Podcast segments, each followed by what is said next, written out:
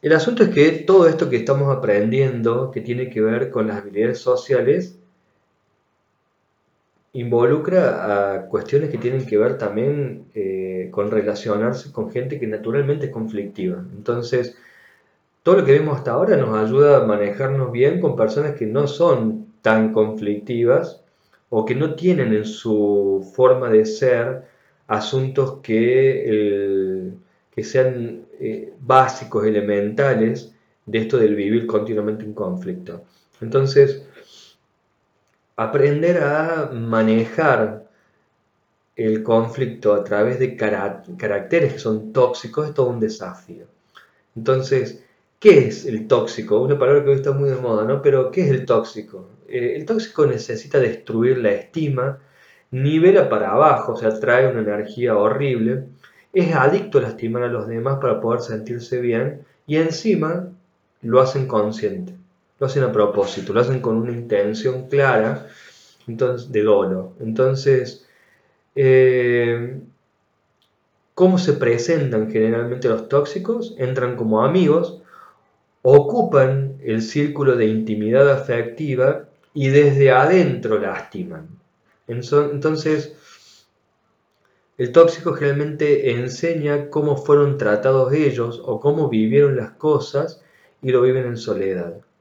Entonces, hay una frase de Jim Rohn que, que me, parece interesante, ¿no? Eh, que dice, la gente te inspira o te desgasta, así que elígela sabiamente. Si si de alguna manera notas que una persona entra en tu vida, entra en tu intimidad y empezó a lastimar con una clara intención de que quiere lastimar, no porque a lo mejor no supo hacerlo de otra forma, sino porque claramente quiere lastimar, sabe que a partir de ahí vas a tener problemas. Entonces, es importante saber y entender cómo funciona y cómo se presenta un tóxico, justamente para que no te lleve al barro, nivelarte para abajo, no entres en un círculo de victimización y no te destruya en tu estructura de, de lo que vos conoces y sabes de vos mismo hasta ahora. ¿Cuáles son generalmente los caracteres más, eh, más conocidos y los que generalmente se repiten en cuanto a eh, esto de ser tóxicos? Uno, uno de los más, eh, más claros es el quejoso. Entonces, para poder saber qué hay por detrás del quejoso, ¿no es cierto? Hay que saber qué, cómo, y cómo manejarlo, hay que saber qué construyó una persona quejosa. El quejoso, el insatisfecho, generalmente hay algo que lo hirió. Entonces, ¿cuál es la, si hay algo, que lo hirió y es víctima de algo, fue víctima de algo, no va a encontrar satisfacción, por lo tanto esto del disfrutar no lo puede incorporar, siempre le va a faltar 5 para el peso al momento de disfrutar. Entonces, ¿por qué? Porque siente culpa, porque piensa que por detrás de eso hay algo malo que le puede llegar a pasar. La culpa justamente es el miedo al castigo. Entonces tiene miedo de que cuando esté disfrutando algo malo le pasa. Entonces ya por las dudas se va anticipando de que eso no va a pasar. Entonces, ¿cuál es el objetivo que genera, cuál es el objetivo quejoso? Generar un ambiente de malestar. ¿Cuál es la forma? Bueno, ante cualquier tóxico la forma es mantenerlos bien lejos. ¿Está bien? Lo mejor que puedes hacer con un tóxico es el tóxico en la otra vereda y yo acá. Entonces, pero bien, bien lejos. Ahora, si no puedo evitarlo, entonces la forma de contrarrestar al quejoso justamente es romperle el mecanismo, que es quejarse mucho más que él. ¿Qué diga horrible? ¿Horrible? Horrible es lo que pasa a nivel mundial. Cuando vos fuiste más exagerado que, que lo que te propuso, entonces le ganaste en intensidad, entonces después quedas como, bueno, pero tampoco para tanto. Lo importante es romperle el mecanismo que, que genera. El clásico mete culpa. El mete culpa busca eh, hacerse importante. Entonces te critica, te, te, hace sentir poca cosa. A partir de hacerte sentir culpable, entonces genera este, esta sensación de, de que ahora estás en deuda. Ah, no me llamaste. ¿A vos te bien sentir que no me llamas? ¿No soy importante para vos? Entonces de repente ahora estás en una situación de deuda. Ahora tenés que demostrar que sí es importante para vos, que sí lo querés, que no es como dice. ¿Cuál es la verdad que tiene el mete culpa por detrás? El mete culpa tiene un problema con el ideal, o sea, lo que tiene no es lo que quisiera. Entonces, tiene mucho, tienen, una incapacidad justamente de conectarse con el merecimiento. Entonces, ¿qué hace? Paga con el sufrimiento. Como no puede querer bien, quiere con culpa. Entonces, eh, accede muchas veces a esta situación de el chantaje efectivo. Mira, si no me llamas, me va a quedar bien claro que no te importo. Entonces, de repente ahora para demostrar que sí sos importante, que, sí es importante para vos todo eso. Básicamente, al mete culpa lo que le pasó es que alguna situación de su vida estuvo muy lejos de ser la ideal. Entonces, ¿qué, qué es lo mejor que puedes hacer? No hacerte cargo de la decisión del otro. Si te dice, mira, a partir de ahora no me llames más, listo. Me voy del grupo. Bueno. Porque si esto va a ser una amistad, entonces yo me voy del grupo. Bueno, esto no me hago cargo de la decisión que tomes. Bien. El agresivo. Eh, ¿Cuál es la verdad por detrás del agresivo? Es que es inseguro. Entonces, como no tiene la capacidad de expresarse con autoestima, con confianza, entonces lo hace desde un lugar agresivo porque quiere imponerse. Eh, ¿Cuál es el objetivo? Obviamente dañar para controlar o anular la, confianza del otro, ¿no? ¿Qué hacer entonces ante una situación de, estar eh, vinculado con un agresivo? Responderle con, eh, con firmeza, con convicción y que no te va a doblegar tu voluntad.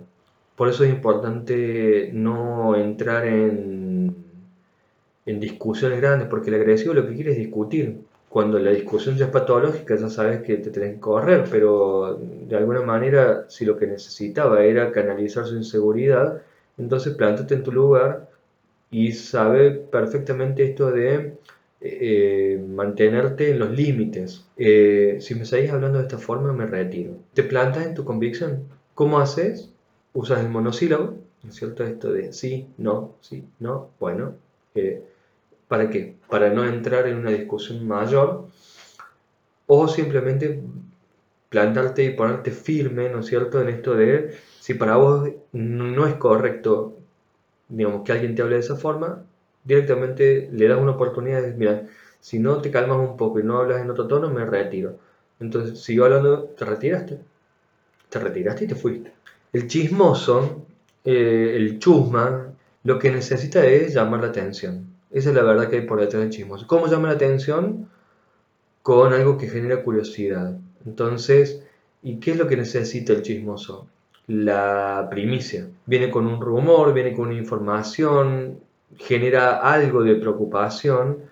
¿Cuál es la forma de desactivar al chismoso? Desactivar el interés que te pueda llegar a generar el chusmerío ese a través de usar el tiempo. Es, mira, me encantaría que podamos hablar de esto, pero contámelo dentro de al mediodía. Entonces, cuando hablemos al mediodía ya, fue tarde, ya perdió fuerza, entonces el rumor, la información, la primicia ya no tiene la fuerza que tenía al principio. Entonces, la forma de desactivar lo chismoso es ganarle con el tiempo. El envidioso, justamente, el gran problema que tiene el envidioso es sentir miedo de no merecer. Mm, lo que hace básicamente es descalificar lo que envidia justamente por la sensación que le provoca el éxito del otro. ¿Qué es lo que quiere perseguir? El menospreciar y controlar el sentimiento ajeno. Entonces, ¿cuál es la mejor forma de eh, hacerlo? Directamente, si sabes que esa persona es así, no le cuentes tus logros, pero si no lo puedes evitar, entonces la forma es descalificar tu propio logro. Che, qué bien que te recibiste, ¿a cuántos habrás sobornado? Sí, me recibí, pero tampoco es, tampoco es la gran cosa. Che, ¿cambiaste el auto? No, mucha propaganda. La verdad que no es lo que esperaba. Desactivaste inmediatamente el hablar sobre lo que el otro quiere de vos. Y el psicópata, eh, el psicópata es todo un caso, porque no siente culpa, no entiende de límites, no siente casi, digamos, entonces no tiene miedo, no tiene remordimiento, es plenamente insensible. ¿Cuál es el objetivo más importante que tiene el psicópata? Volver a la otra persona un objeto de su conducción, de su deseo. Entonces usa a las personas para lo que quiere y los descarta. Los usa, los exprime y los descarta. ¿Cuál es el problema del psicópata? Que de repente eh, no, mm, digamos, no te tiene en su ecuación es lo que él quiere, lo que quiere. Entonces, ¿cuál es la forma de desactivarlo? No entrar en su deseo. Es porque, mira, ¿sabes lo que vas a hacer? Vas a ir a la esquina y me vas a traer... No, estoy ocupado, no voy a ir. Pero necesito que vayas porque te conviene que esto... Eh, no, mira, tengo cosas que hacer. Entonces, cuando tu deseo, cuando vos te incluiste, entonces, cuando tu deseo también es importante, y no te dejas seducir porque el psicópata es muy seductor y no te dejas seducir inmediatamente se desactiva. Entonces, ¿qué es lo que tenés que tener en claro en cuanto al psicópata? Tenés que tener bien en claro lo que vos querés, porque si no, lo que te venda, lo que quiera para vos, de repente te lo va a hacer propio y ahí te llevó sus redes. Estos generalmente son los caracteres tóxicos y que es importante tenerlos bien en vista para poder saber cómo desactivarlos, para no darle tanta atención y que te saquen a vos mismo de tu, de tu propio camino. ¿no?